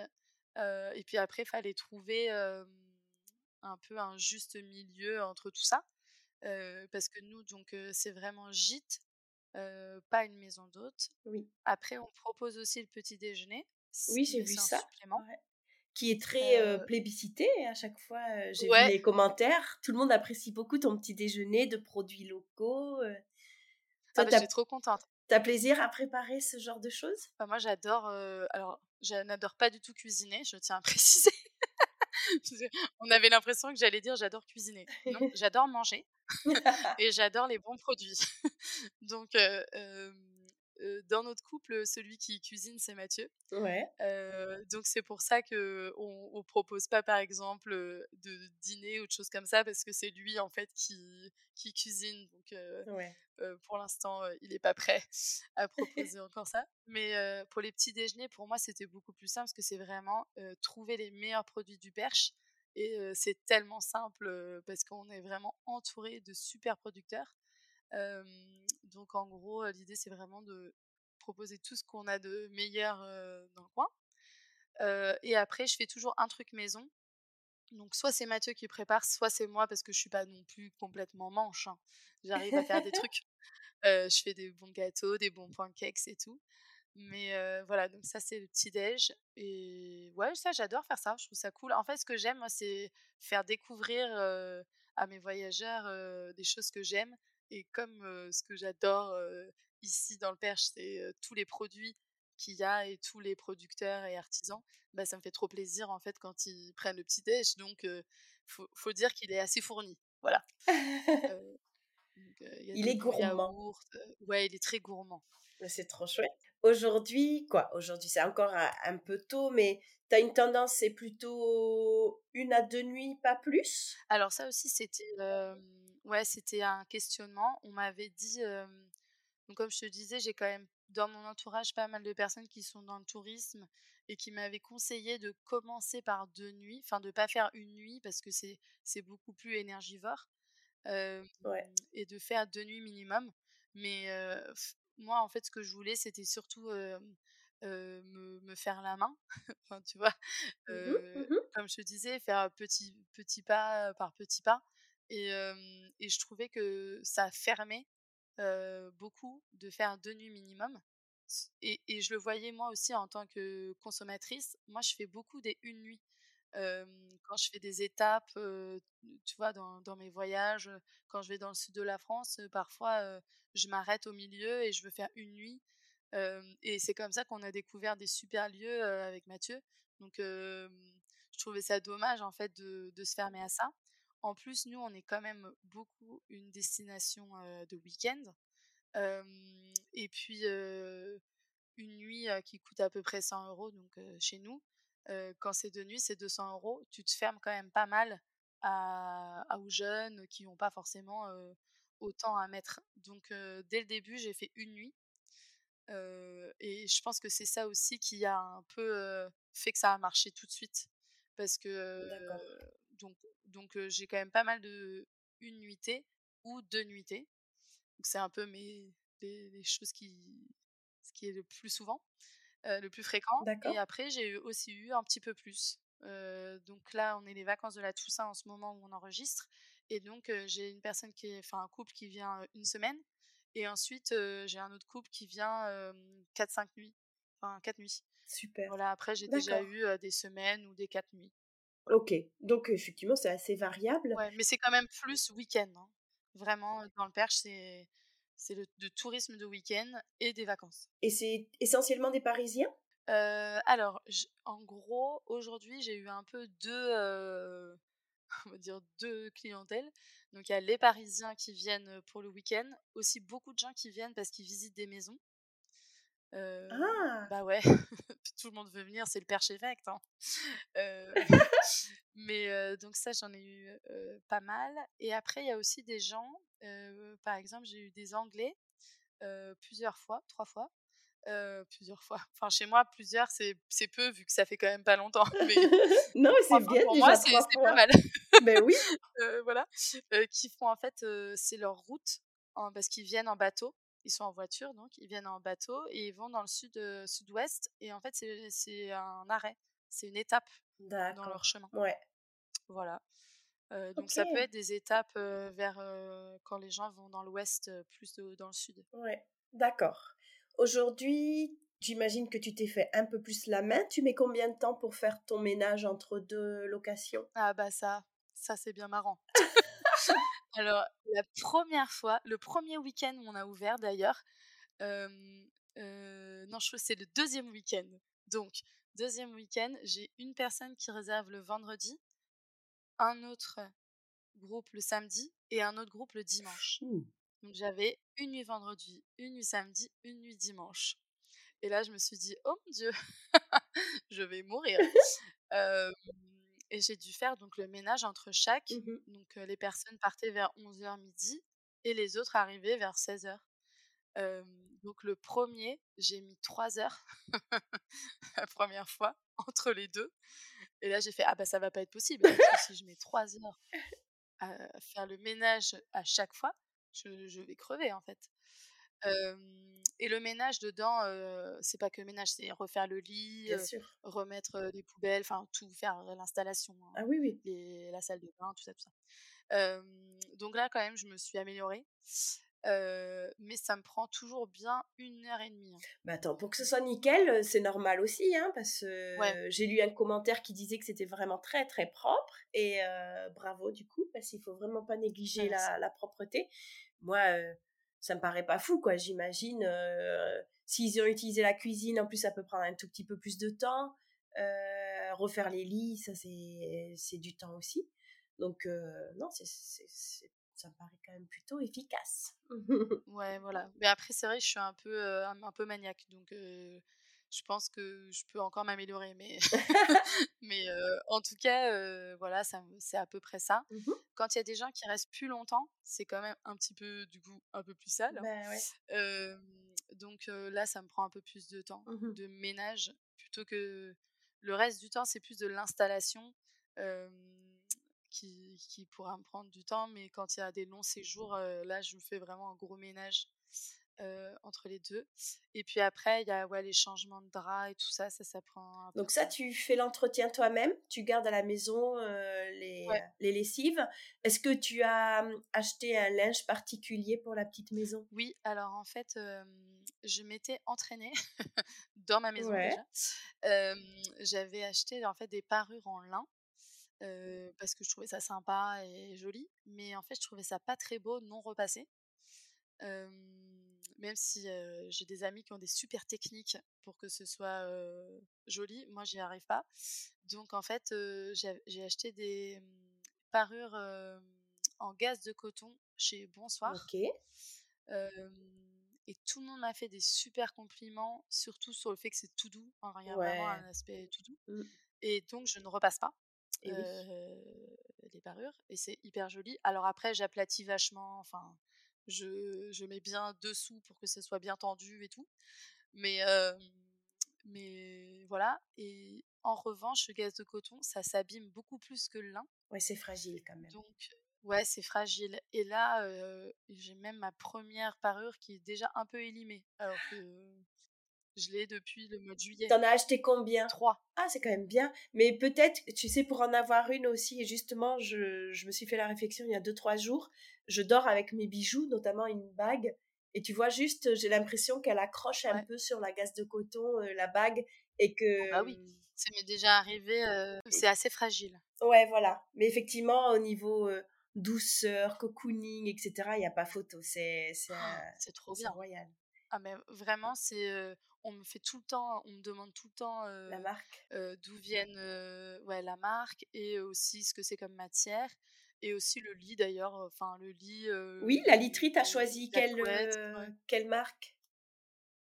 Alors en fait, la literie, j'étais pas partie forcément sur une marque importante, mais j'ai été traumatisée il y a quelques années parce que j'ai vu un reportage sur ce qu'on faisait des matelas vu que avant, avant qu'on fasse attention à tout ça. À l'environnement? Les matelas, en fait, à l'environnement, n'est-ce pas? Les matelas, ils n'étaient pas biodégradables. Et en fait, j'avais vu un reportage où ils les enterraient dans la terre. Ouais. et qu'ils allaient rester, allaient rester là, genre des millions d'années. Oui, oui, c'est ça. voilà. et là, j'ai été là, mais comment c'est possible? On nous, on nous a pas dit. mais il faut pas faire ça. C'est ça. Donc, vraiment, ce qui était le plus important pour moi, c'était que mes matelas soient avec que des matières naturelles et des matières naturelles et qui soient biodégradables. Donc, c'était hyper important, même presque plus que le confort. Quoi. D'accord. voilà. Et puis après, on est allé dans, un, dans une boutique locale et on a acheté un, un matelas qui, est, qui, est, fait dans, dans, le coin, mais je ne me rappelle plus de la marque. Ok, super. Est-ce que tu, tu mets des petits produits à disposition pour la salle de bain ou pour la cuisine ouais. Comme un savon, un gel douche? Alors, dans la cuisine, j'utilise les produits What Matters. Oui. en fait, c'est les mêmes que chez moi. Enfin, vraiment, dans la petite maison, c'est comme chez moi. donc, c'est un peu le concept. donc, c'est oui, le, le, produit pour nettoyer et le liquide vaisselle, c'est What Matters. Ouais. Après, dans la salle de bain, j'ai eu de la chance dans les métiers que j'ai fait d'avoir des produits sympas. Et donc, j'ai la marque Diptyque. Ah, trop bien! ouais, c'est assez cool. Et bon, faut se dire que quand ce sera terminé, ce sera terminé parce que j'aurai plus les prix que j'avais avant. Oui. Mais euh, voilà, c'était tout ça est lié à mon ancienne vie. Euh, et donc, euh, j'ai ça comme produit dans la salle de bain. D'accord. Il bah, faut garder les contenants et juste mettre ouais, ça. quelque chose de du, juste du savon de Marseille, du savon noir dedans. et ça va très bien. Diptyque, maintenant, ils ont aussi lancé, comme What Matters, les des contenants en verre qui peuvent être réutilisables. Donc ça se trouve, en fait, tu pourrais peut-être réfléchir à faire aussi ça. Mais bon, en tout cas, c'est des, des, beaux produits, mais ça aussi, c'était important pour moi. Voilà. D'accord. Moi, j'aime bien quand c'est des bons produits, et si en plus ça peut être joli, alors ça, c'est du luxe. Quoi. Ouais, je suis tout à fait d'accord avec toi, c'est important. J'aime pas sacrifier la beauté, l'esthétisme juste pour le côté bah, écologique ou pratique, etc. Si on peut trouver le combo de tout, c'est quand même plus agréable. Ouais, c'est cool. Ouais. Mais j'ai beaucoup réfléchi au moment où j'ai ouvert sur les produits qu'on allait proposer, par exemple dans la douche, si on faisait du solide ou, ou pas, des produits solides. Et alors moi, je suis pas forcément consommatrice de, de par exemple, shampoing solide, mais le mmh savon, oui. Mais en fait, je me dis du savon solide, enfin, qui est utilisé par les mêmes personnes. Je ne sais pas trop si les gens aiment, en fait. Soit il te faut vraiment des tout petits formats de blocs de savon qui ne seront pas effectivement gâchés parce que tu vas pas juste le rincer et le reproposer pour le prochain locataire. Exactement. Et, et c'est vrai que moi, j'ai été confrontée avec ça aussi parce que je voulais laisser des savons solides. Mais en fait, bah, le temps d'un week-end, il n'est pas consommé et, et je peux pas le reproposer à quelqu'un d'autre. Ah Donc c'est vrai que là, le savon liquide, mais dans un flacon rechargeable, je pense c'est le meilleur compromis. du coup, j'ai fait ça. Et, et c'était pareil d'ailleurs pour la machine à café. Alors ça, c'était the grosse question. moi, je ne bois pas de café, mais évidemment qu'il fallait une machine à café. Mais j'étais là, mais si on met des des petites capsules, c'est pas écologique. Et puis moi, je voudrais que ce soit le plus écologique possible. Enfin, l'idée quand on vient à la campagne, c'est aussi de respecter la nature autour de nous. Donc voilà, c'était vraiment un, gros questionnement. Et puis mon mari m'a dit, écoute, franchement, tu vas mettre les capsules, on va prendre des capsules qui sont le plus écologiques possible. Et puis voilà. Mais donc j'ai dû acheter une machine à capsules. Voilà. Donc, tu as une espresso, mais tu peux acheter les capsules d'une autre marque qui sont biodégradables. Et quoique, je crois que j'ai vu la pub avec Georges qui dit que ça y est, elles sont biodégradables aussi. Ah, c'est vrai? Ah, bah si Georges le dit, alors c'est bon. mais bon, en tout cas, euh, on se pose euh, vachement de questions, en fait, euh, ouais. sur comment faire pour pouvoir, en fait, plaire au plus de voyageurs possibles en, en, essayant de garder aussi ses propres convictions. ouais, mais je trouve ça génial. C'est bien que tu l'aies vraiment pris en compte et que tu te sois dit, ok, je veux pas faire de compromis, mais quelle est la solution la plus adaptée pour que ça réponde à un besoin, comme on l'a dit, esthétique, pratique, écologique, économique aussi, parce que bon, on n'est pas là pour dépenser plein de choses dans un savon qu'on va laisser à disposition des clients non plus. c'est faut voilà. Est-ce qu'aujourd'hui tu tu te verses un petit salaire, un petit quelque chose, ou c'est pas du tout l'idée, ni pour l'instant la possibilité que tu as grâce aux réservations? Bah alors pour l'instant, vraiment tout ce qu'on gagne, en fait, on le garde pour... Euh, le fournil? Ouais, déjà, peut-être un jour. mais c'est surtout tout ce qui est autour de la maison, les coûts, en fait, les charges de la maison. Donc, que ce soit bah, pour chauffer ou quand on a encore des petits travaux, parce qu'en fait, on a toujours des trucs à faire. donc, vraiment, pour l'instant, tout ce qu'on gagne, c'est remis dans la maison. C'est pas pour moi pour l'instant. Et est-ce que c'est quand même quelque chose que tu vises à plus ou moins long terme ou tu te dis non, dans tous les cas, j'aurai d'autres activités qui vont me rémunérer et ça, ce sera toujours du bonus, un complément? De toute façon, j'aurai toujours d'autres activités parce que je suis quelqu'un qui a besoin d'avoir plusieurs activités en même temps, Casquette. plusieurs casquettes. Ouais. et j'ai besoin de ça pour, pour me nourrir. après, j'espère vraiment pouvoir développer Perch Effect. mais je, pour l'instant, je n'arrive pas encore à l'envisager comme quelque chose pour me m'enrichir moi. Donc mmh voilà, mais c'est vraiment plus pour remettre ensuite dans un projet plus, plus gros pour Perch Effect. Voilà, c'est surtout comme ça que j'envisage. Donc l'idée, c'est d'ouvrir le fournil. cette fois-ci en, en étant un peu plus organisé et essayer de, de, faire plus des projections effectivement. et ce qui est bien, c'est qu'avec la petite maison, ça, ça va nous aider parce que aujourd'hui, on se rend compte de, de des réservations qui, que, qu'on peut avoir, du prix qu'on peut mettre. Enfin, c'est beaucoup plus facile de faire des projections quand on a cet exemple-là. donc voilà, déjà on pourra faire ça. Le fournil, c'est une capacité équivalente à la petite maison Ouais, exactement. Un peu plus grand? Ouais, c'est pareil, d'accord. Oui. Alors après, moi le fournil, j'aimerais bien le faire un peu quand même différent, que ce soit dans dans la déco, mais peut-être aussi dans l'agencement. Mais ça, il faut un peu que qu'on n'a pas encore fait de plan, etc. Mais je me disais, ce qui peut être cool, c'est tu peux ne louer que l'un ou l'autre, mais tu peux aussi louer les deux. donc si tu viens à deux couples avec enfants, tu peux aussi louer le fournil et la petite maison. Si tu viens avec des grands enfants, ados, eux ils peuvent aller dans le fournil et toi à la petite maison. Enfin voilà, l'idée c'est soit tu... Ou un couple avec un enfant et les grands-parents, ça peut être sympa aussi. chacun a son intimité aussi, donc c'est agréable. Ouais, donc vraiment c'est pouvoir offrir d'autres possibilités en étant sur le même terrain. Donc ça peut être soit séparé, soit ensemble. Est-ce qu'il y a d'autres projets pour l'avenir? Oh, on a plein de projets. non, mais déjà vraiment, on, on, va s'occuper du fournil. Donc le fournil, c'est vraiment la petite maison typique avec le four à pain qu'on veut conserver. donc ça peut être sympa aussi d'avoir un four à pain. On peut l'utiliser comme par exemple un four à pizza. Donc ça peut être cool de pouvoir proposer ça. là, on commence à se renseigner sur les différentes subventions qu'il y a pour faire des travaux sur le fournil puisque comme c'est un bâtiment qui date du XVIIe siècle et qui est visible en fait de l'extérieur, enfin de, de, de, la rue, enfin qui est très loin mais elle est quand même visible si on met des jumelles.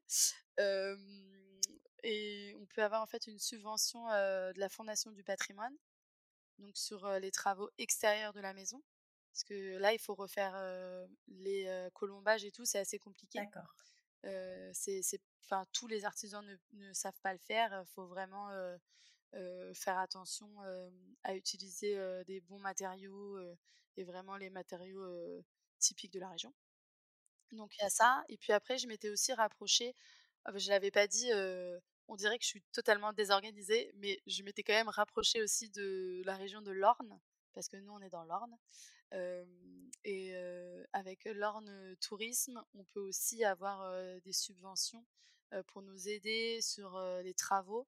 Donc c'est 20% du prix des travaux quand on fait un gîte, avec évidemment plein de critères différents à respecter. mais ça c'est aussi, voilà, dans, dans, le projet, c'est là d'y aller un peu moins YOLO quoi. Ouais. La fleur au fusil. Non, mais c'est bien aussi. Ouais, de professionnaliser un petit peu le projet et l'activité. Ok. Aujourd'hui, vous êtes heureux de votre nouvelle vie dans le Perche? Est-ce que c'est une réussite, ce, ce déménagement? Bah, enfin, au final, ça fait un peu, petit peu plus d'un an. Voilà, un an et quelques mois. moi, je me sens totalement à ma place. J'ai l'impression que c'est un peu l'endroit qui m'a toujours attendu ou que moi j'ai toujours attendu cet endroit. Je sais pas trop dans quel dans quel sens il faut l'amener, mais je me sens ouais alignée à ma place. j'ai réussi aussi à à m'ancrer en fait dans un territoire hyper riche, très dynamique, où j'ai rencontré des personnes extra qui ont des super projets, que ce soit d'ailleurs liés au tourisme, mais aussi, comme j'expliquais, des producteurs, des maraîchers, des artisans. et donc c'est au-delà en fait de, de, cette maison et, de, et du projet de gîte, c'est aussi un projet de vie en fait. Enfin, moi je, je vois Perche Effect aussi comme un, un projet de vie qui me ressemble. Et c'est ça que j'aime aussi, et c'est pour ça que j'aime recevoir et avoir des visiteurs qui viennent. C'est aussi pouvoir leur montrer ce que ce territoire m'a apporté et m'apporte. C'est pas seulement, enfin, je sais pas, c'est un peu plus que juste, je vous donne les clés faites ce que vous pouvez, quoi. voilà. Non, non, il y, a du, y a du partage, il y a de la transmission aussi derrière. C'est vraiment ça que, que j'aime. D'ailleurs, souvent, je suis assez frustrée quand les gens viennent une nuit et par exemple, qui me disent Ouais, où est-ce qu'on pourrait aller au restaurant? Alors là, je suis là, mais comment vous allez faire avec qu'une seule nuit? Mais il faut venir une semaine? Et je leur dis Où ils me demandent des conseils ou qu'est-ce qu'il faut aller visiter, etc. J'étais là, mais comment en une journée Il faudrait même en un an, j'ai, j'ai même pas fait la moitié de ce que ce territoire peut nous proposer. Donc, mais ouais, donc c'est vraiment ce que j'aime ici. Et d'ailleurs, j'ai aussi, au-delà de ce projet de Perche Effect, j'ai aussi créé une association avec deux autres amis qui s'appelle Band of Perché. Et ça représente vraiment ce que le perche est et a à offrir à tous les visiteurs. Donc c'est en fait c'est un réseau d'entrepreneurs et dedans il y a quand même pas mal de personnes qui sont dans qui ont des activités en fait autour du tourisme et ça eux aussi m'ont beaucoup aidé en fait à mmh, à mettre à plat mes envies et mes désirs je pars on a l'impression que je pars un peu dans tous les sens souvent enfin j'ai l'impression. et donc. Non, moi je trouve pas. mais ah bon, je suis pareil alors que. oui, c'est peut-être. Alors c'est pas bon, tu sais. C'est un fou qui parle avec un fou, quoi. Ouais, c'est ça. Mais non, mais enfin, je sais pas. En fait, c'est marrant ce que tu dis parce que souvent, les personnes, quand je dis ça, disent Ah non, je trouve que tout ce que tu fais a beaucoup de sens. Tu là, ah bon? Ah bah pas pour moi. mais c'est vrai qu'au final, bah, il y a cette association d'entrepreneurs. Après, il y a Perche Effect avec le gîte. j'ai aussi donc le podcast où j'interviewe des personnes qui ont changé de vie. Enfin, en fait, tout ça est un petit peu en lien. J'aide les personnes et les lieux d'hébergement en faisant des photos et en essayant de, de leur offrir une belle vitrine sur les réseaux sociaux. Je fais des formations pour aider aussi les, les, artisans, etc., à, à, utiliser les réseaux sociaux, ce qui est quand même très très dur, faut dire, pour des personnes dont c'est pas le métier. Ah, en fait, les réseaux sociaux, c'est, ça peut être l'enfer. Enfin, il y a des gens, ils sont totalement bloqués, ou même des lieux. Enfin, moi, depuis que je suis ici, j'ai visité des lieux Mais vous n'avez pas idée comme il y a des lieux magnifiques. Mais magnifiques. Mais en fait, sur les réseaux sociaux, on le voit pas. Parce que ils savent pas faire ou ils ont pas le temps parce que ça prend tellement de temps de s'occuper du lieu qu'en fait on le voit pas. Et voilà, j'essaye aussi de faire ça. Mais moi, je trouve que tout est bien logique et lié, mais écoute. Ah, bah écoute. C'est. Ce n'est que mon avis. si tu regardes un peu en arrière, quelle a été la plus grosse difficulté que vous avez eu à surmonter avec Mathieu depuis le début du projet jusqu'à aujourd'hui? Bah, Les travaux. ouais. Franchement, les travaux. Les galères de jeu, un artisan qui vient plus, un autre qui fait son burn-out, etc. Ouais, enfin là, je t'en avais donné que deux exemples, hein, mais franchement, je pourrais te faire un épisode entier sur nos problèmes de travaux.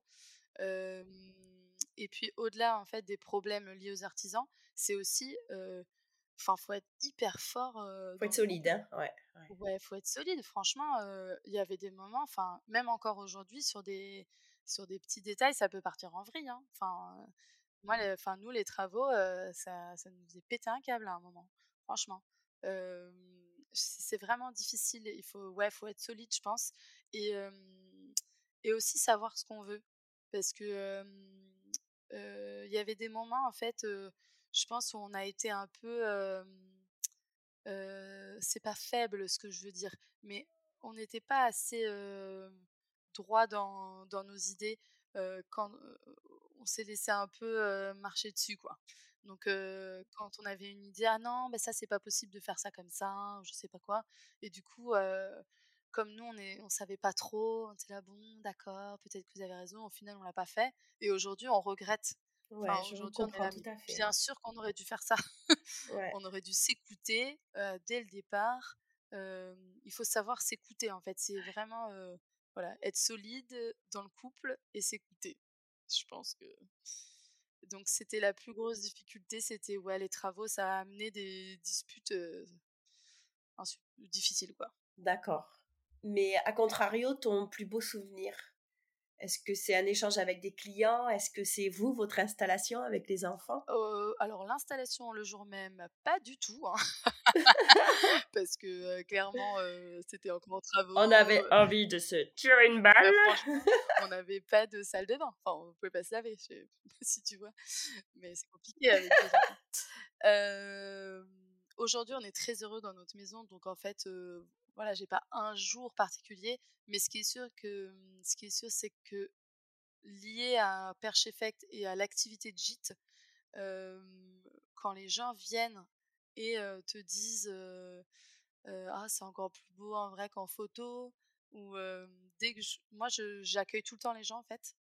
Je fais vraiment l'accueil même si j'ai une boîte à clés je fais l'accueil parce que j'aime bien montrer deux trois trucs dans la maison et tout et, j'adore voir les yeux des gens parce que quasiment, franchement, à chaque fois, ils sont là, oh, oh c'est trop mignon, c'est trop beau.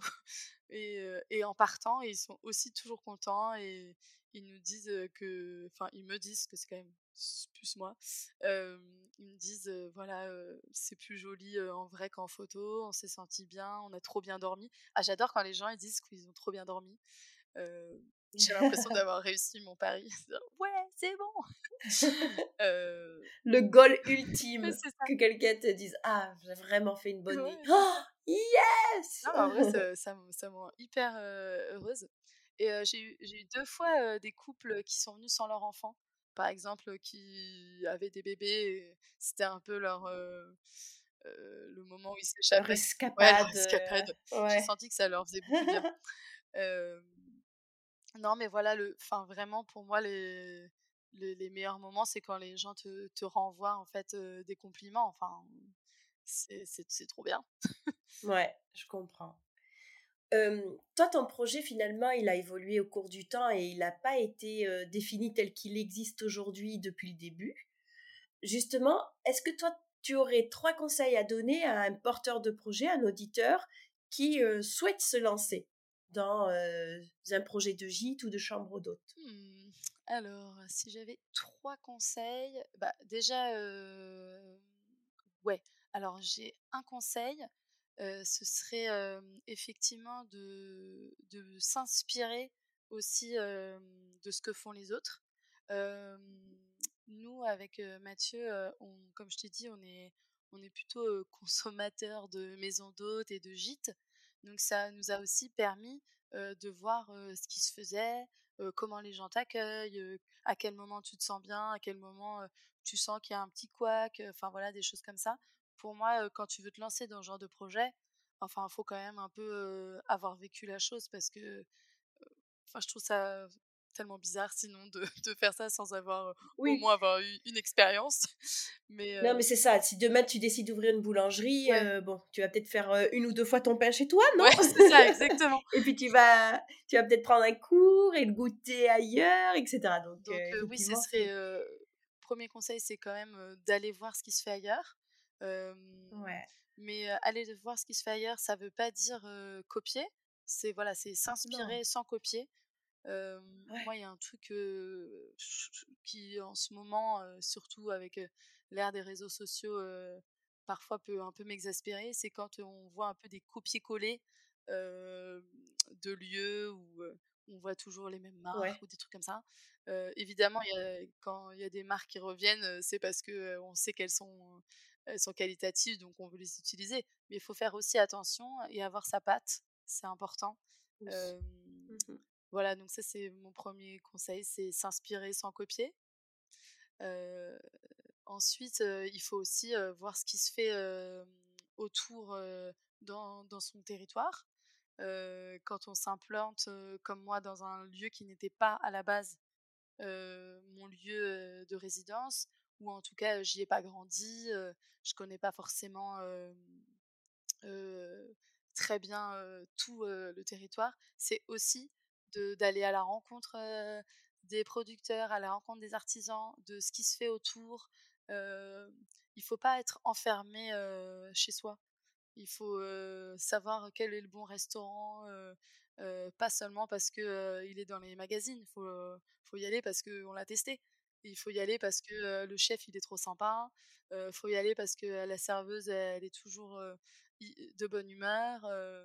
Enfin voilà, c'est aussi ça qui est important pouvoir proposer des, bons produits, c'est aussi les tester. C'est voilà, pour, moi c'est hyper important. Moi, je fais toujours un petit panier d'accueil pour pour tous les clients, même s'il reste une nuit. je propose toujours des biscuits, c'est des biscuits crack en perche et c'est une copine que je me suis faite en m'installant ici qui fait des, gâteaux avec que des produits locaux. Je propose un jus de pomme ou un pétillant de pomme qui est fait dans une ferme à côté d'ici.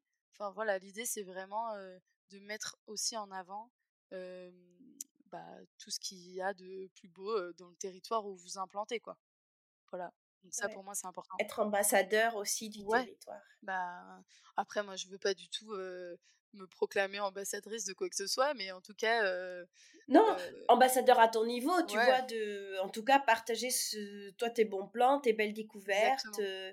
Et, voilà. et, je trouve, enfin, j'imagine que quand on ouvre un gîte ou une maison d'hôte, on a aussi envie de faire découvrir le lieu où on est. Enfin, ça, ça me paraît. Oui, je pense que ça fait partie du truc. C'est ça. Mais je trouve que c'est important. Il, il, faut, il faut aussi, voilà aller être un peu curieux, voilà. Oui, ça se travaille aussi. Il faut aussi ça, prendre le temps d'aller découvrir une ferme par-ci, un producteur par-là, etc. Goûter. Effectivement, les restaurants, ben, bon, c'est peut-être un petit budget, mais essayez de vous en faire de temps en temps pour vous donner une idée aussi des, restos qui vous hein. plaisent bien. Parce que si tu si emmènes certains de tes, de tes guests à un restaurant parce que tu en as entendu parler, que tu l'as pas testé et qui reviennent et qui sont déçus, bah franchement, c'est tout leur séjour qui va être bah, négatif alors que c'était juste une recommandation. Exactement. Ouais, tout à fait. Donc, Un dernier conseil? Ah ouais, attends. Donc là, j'en ai déjà donné deux. Ils étaient pas mal hein, quand même. Ouais. C'était pas mal ceux-là. Et c'était franchement au top. le troisième. Bah après, je sais pas si c'est vraiment un conseil, mais je trouve que d'être, de savoir aussi demander de l'aide c'est pas mal. Alors moi, je suis hyper nulle pour faire ça. Je sais pas trop demander de l'aide. c'est un peu mon problème global. mais je pense que c'est important. Et au final, Mathieu, il m'aide beaucoup.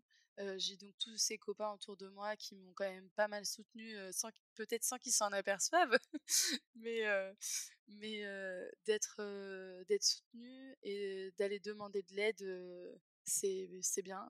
Par exemple, la jeune femme qui était venue de l'Orne du département de l'Orne, elle, est, restée deux heures. Elle m'a donné tellement de conseils, les papiers qu'il faut remplir, où est-ce qu'il faut aller pour, mmh pour s'inscrire, etc. et bah c'est, au final, c'est aussi là pour nous aider. Et donc, il ne faut pas hésiter à demander de l'aide. Voilà. Bah, écoute, on valide ces trois conseils très, très pertinents. Merci. on arrive à la fin de notre échange. J'ai ah deux dernières questions, mais oui, je sais, mon Dieu. C'est trop triste. Alors, la première question, c'est dans quel établissement tu aimerais séjourner à ton tour le temps d'un week-end? Alors, je savais que tu allais me poser cette question. Et franchement, ah bon? non, ah mais c'est étonnant. c'est vraiment Laura, c'est une question impossible. Ah mais tout le monde me dit ça. Oh. Non mais en fait ça devient trop difficile parce que j'en ai même parlé du coup avant à Mathieu. Qu'est-ce qu'on, qu'est-ce que je réponds? Donc il y a la, difficulté, c'est avoir envie de retourner dans les endroits que, que j'aime. Ouais. parce que il y a beaucoup d'endroits où je, où je retourne et toujours avec joie et grand plaisir et découvrir des nouveaux lieux. Et alors là, la liste, elle est hyper longue. alors, du coup, je suis désolée, mais j'ai le droit d'en donner plusieurs? Alors, pas 18, mais. Non, pas 18. T'as le droit? Non, mais je vais te faire par. je vais te dire l'endroit où je retourne très souvent. Avec ma famille et j'ai aussi du coup amené mes amis maintenant avec moi. Donc on y va quasiment tous les ans. alors c'est vraiment un lieu secret. Donc mmh. je voudrais pas trop que tout le monde se rue dessus, mais j'ai déjà réservé ma semaine en août, donc bon ça va. ouais ça va. Ça s'appelle Pierre Sauvage.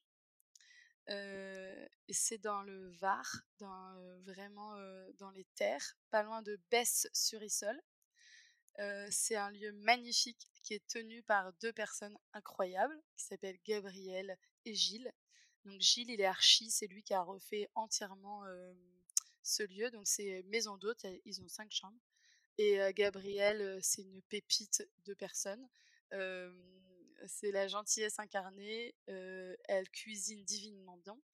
Et donc, on se retrouve souvent l'été là-bas. Et pour la petite histoire, j'ai fait mes 10 ans de mariage là-bas. Je me suis remariée avec Mathieu et c'est là-bas qu'on l'a fait. Donc cet endroit, en fait, je vous le conseille. C'est pas genre, je sais pas moi forcément qui ai envie de retourner vu que j'y retourne tout le temps. Mais c'est juste magnifique, la vue sur les vignes, l'endroit est trop bien, on sent bien, c'est la nature, c'est trop beau. D'accord. Voilà. je l'ai bien vendu. Ah oui, très très bien vendu. On veut tous aller vite réserver notre séjour. ouais, franchement, c'est hyper beau. ensuite, je te fais trois catégories. Donc l'endroit où je retourne. Ensuite, je te dis la catégorie dans le Perche, autre que Perche Effect. D'accord. J'ai beaucoup d'amis dans le Perche, donc je voudrais pas qu'il y ait des bastons entre eux. Mais moi, pendant mes travaux, vu que je pouvais plus dormir dans ma maison, je suis allée dans un lieu qui s'appelle la Clé des Champs 61, qui est tenu par Rudy et Julien. Et, et ça m'avait fait tellement de bien d'aller là-bas et de voir que c'était possible un jour d'arriver à une fin. et leur, leur maison est magnifique. Ils ont trois chambres, donc c'est maison d'hôte aussi. Ils ont trois chambres et ils sont super. C'est vraiment devenu des amis aujourd'hui et voilà, ils, savent recevoir, ils font aussi très bien à manger et ils sont hyper sympas et leur maison est superbe. Voilà. Ils ont tout pour eux. ouais, franchement, c'est c'est trop cool. Voilà. Et après, un endroit où j'aimerais bien aller où je suis pas allée, parce que c'est un peu ça quand même la question, non? Mmh vu qu'il y a plein d'endroits, mais il y a une ville où en fait je ne suis jamais allée parce que je j'arrive pas à, trouver un endroit où c'est agréable, c'est Marseille. parce que moi je vais à Besse-sur-Issol et tout ça, c'est pas très loin, mais je vais pas à Marseille. Parce que jamais je pense trouver de lieu où je m'y sentais bien, mais je pense que tu les as déjà interviewés, c'était la Felicidad, c'est ça? Et oui, la Felicidad, oui. Ah bah moi je te conseille, ouais. Et bah écoute, ça m'a, ça m'avait donné envie et j'avais m'étais même dit un jour je me ferai un week-end juste pour aller là-bas. Voilà. Ah ouais, il faut. Je pense que je, je n'ai pas eu la chance d'y aller, bien évidemment, mais bon, ils sont adorables. Et effectivement, c'est un petit studio très bien réaménagé, ça, c'est au top, quoi. C'est magnifique. Et je pense qu'ils sont très bien situés aussi. Ouais. Et ils sont pas avares de bonnes adresses pour des petites calanques et autres. Donc, ouais, puis j'avais bien aimé leur, leur esprit et comment ils, ils t'avaient expliqué leur, leur projet. Et en fait, presque j'avais envie d'y aller pour les rencontrer eux, peut-être presque plus que la maison. Mais, complètement. Ouais, ouais, c'est clair. Mais parfois, c'est aussi important, enfin, les, les, rencontres humaines. Et c'est ça que j'aime dans, dans la maison d'hôte et le gîte, comme moi je l'entends en tout cas c'est voilà les rencontres qu'on peut faire, les voilà les rencontres humaines. Je me rappellerai toujours des premiers qui sont venus forever. je pense pourrais me tatouer leur nom peut-être. je ne sais pas. non, bon, fais pas ça quand même. Mais en tout cas, je me rappelle très bien et c'est, je, pense que tout le monde se rappelle du premier client qu'il a reçu. Hein. Ouais, je pense aussi, effectivement. Ouais. Et la façon dont on l'a reçu. Parce ouais, que c'est aussi un peu particulier le premier. On est J'étais tellement stressée. D'ailleurs, je leur ai dit. Hein. Enfin, je sais pas. En fait, je savais pas s'il fallait leur dire ou pas. Mais, ah oui, moi je trouve qu'il faut être franc et moi aussi je leur avais dit, il y a cinq minutes avant, je bourrais le coffre de la voiture ah! de tout mon brol. Euh... stressée. Ah ouais. j'étais stressée. Ils sont arrivés, ils étaient tout mignons et tout. Clément et Alice. Ils en plus, ça s'appelait Alice comme moi, donc c'est un et oui. C'est clair. Et, c'était trop gentil. Après, je leur avais dit oui, si vous avez des trucs que vous pouvez me conseiller et tout. donc, c'était trop gentil. Donc, voilà. Je leur fais un petit, une petite dédicace. Big up. Big up, exactement. À Clément et Alice, mes premiers clients. Bon, et pour conclure en musique, quel titre illustre le mieux l'état d'esprit de Perche Effect? Alors là aussi, c'était une question trop difficile. c'était horrible cette question. horrible, carrément. oh là là. Tu sais que donc j'ai aussi un podcast et que je finis aussi mon podcast comme ça. Ah mais oui, c'est vrai. Oui. Je, pose cette question à mes invités donc cette question est très difficile vu que moi je suis quelqu'un d'assez mélomane et c'est vrai que je trouve que la musique, enfin les musiques représentent vraiment des moments de vie, des lieux et tout. Ah je trouve que c'est une super question. Donc bravo Laura pour ta question. Mais bravo à toi aussi. et, et donc tout à l'heure j'étais en voiture avec mes enfants et mon mari et donc je leur ai mis plusieurs titres pour qu'ils valident ou pas. Parce ah, que j'avais évidemment plusieurs titres à te soumettre. Mais comme tu pouvais pas en mettre plusieurs, j'en ai choisi un à la fin, mais c'était hyper dur. D'accord. et donc, c'est parce que j'aime la musique et aussi que les paroles sont très liées à notre histoire. Voilà. Ok. donc, la chanson, je te l'ai dit enfin. Le teasing de malade, on y arrive. Restez avec nous. Après une page de pub, nous saurons le titre de la musique. Ça. Alors, le, le titre c'est Home Again de Michael Kiwanuka. Ah, je connais pas du tout. Ok. Ah, bah tu vas découvrir. Ah, mais c'est trop bien. Ah oui, moi j'adore découvrir. Ben Génial.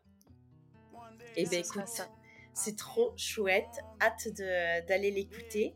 Et puis, euh, mais que dire de plus? Un immense merci Alice. Quel temps euh, génial passé avec toi. Euh, c'était trop chouette de découvrir un peu plus ta personnalité, mais aussi le parcours et l'histoire de cette petite maison et des autres à venir. Et un grand bravo pour ce, ce super changement de vie, mais qui a beaucoup de sens, je pense Et, et j'espère à bientôt pour découvrir la suite. Eh ben, merci beaucoup. Franchement, Laura, j'étais ravie d'échanger avec toi. Euh, j'espère que tu auras l'occasion de venir dans le Perche un jour. Euh, ah bah là, j'ai envie. Hein. Ah bah franchement, euh, je t'assure que je te ferai un, petit programme aux oignons. aux petits oignons. J'en doute pas ça. Mais je peux pas rester trois mois, tu sais, Alice. mais, rien qu'en deux jours déjà, ce sera bien. Oui. Merci beaucoup en tout cas et, et longue vie à ton podcast. Merci beaucoup. À bientôt.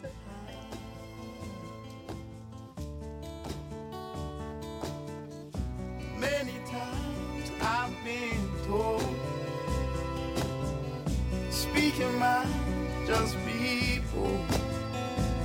So I close my eyes, will look behind, moving on, moving on. So I close my eyes. C'est déjà la fin de l'épisode, ça passe beaucoup trop vite. Heureusement, vous pouvez retrouver des extraits inédits grâce à votre abonnement à la plateforme. Pour cela, il vous suffit de vous connecter et de vous rendre dans le centre de ressources.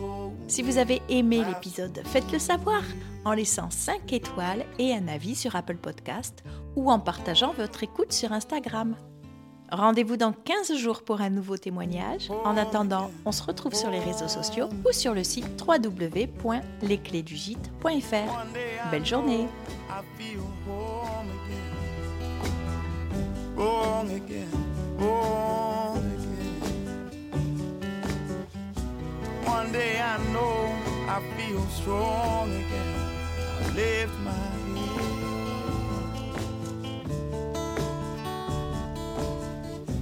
Many times I've been told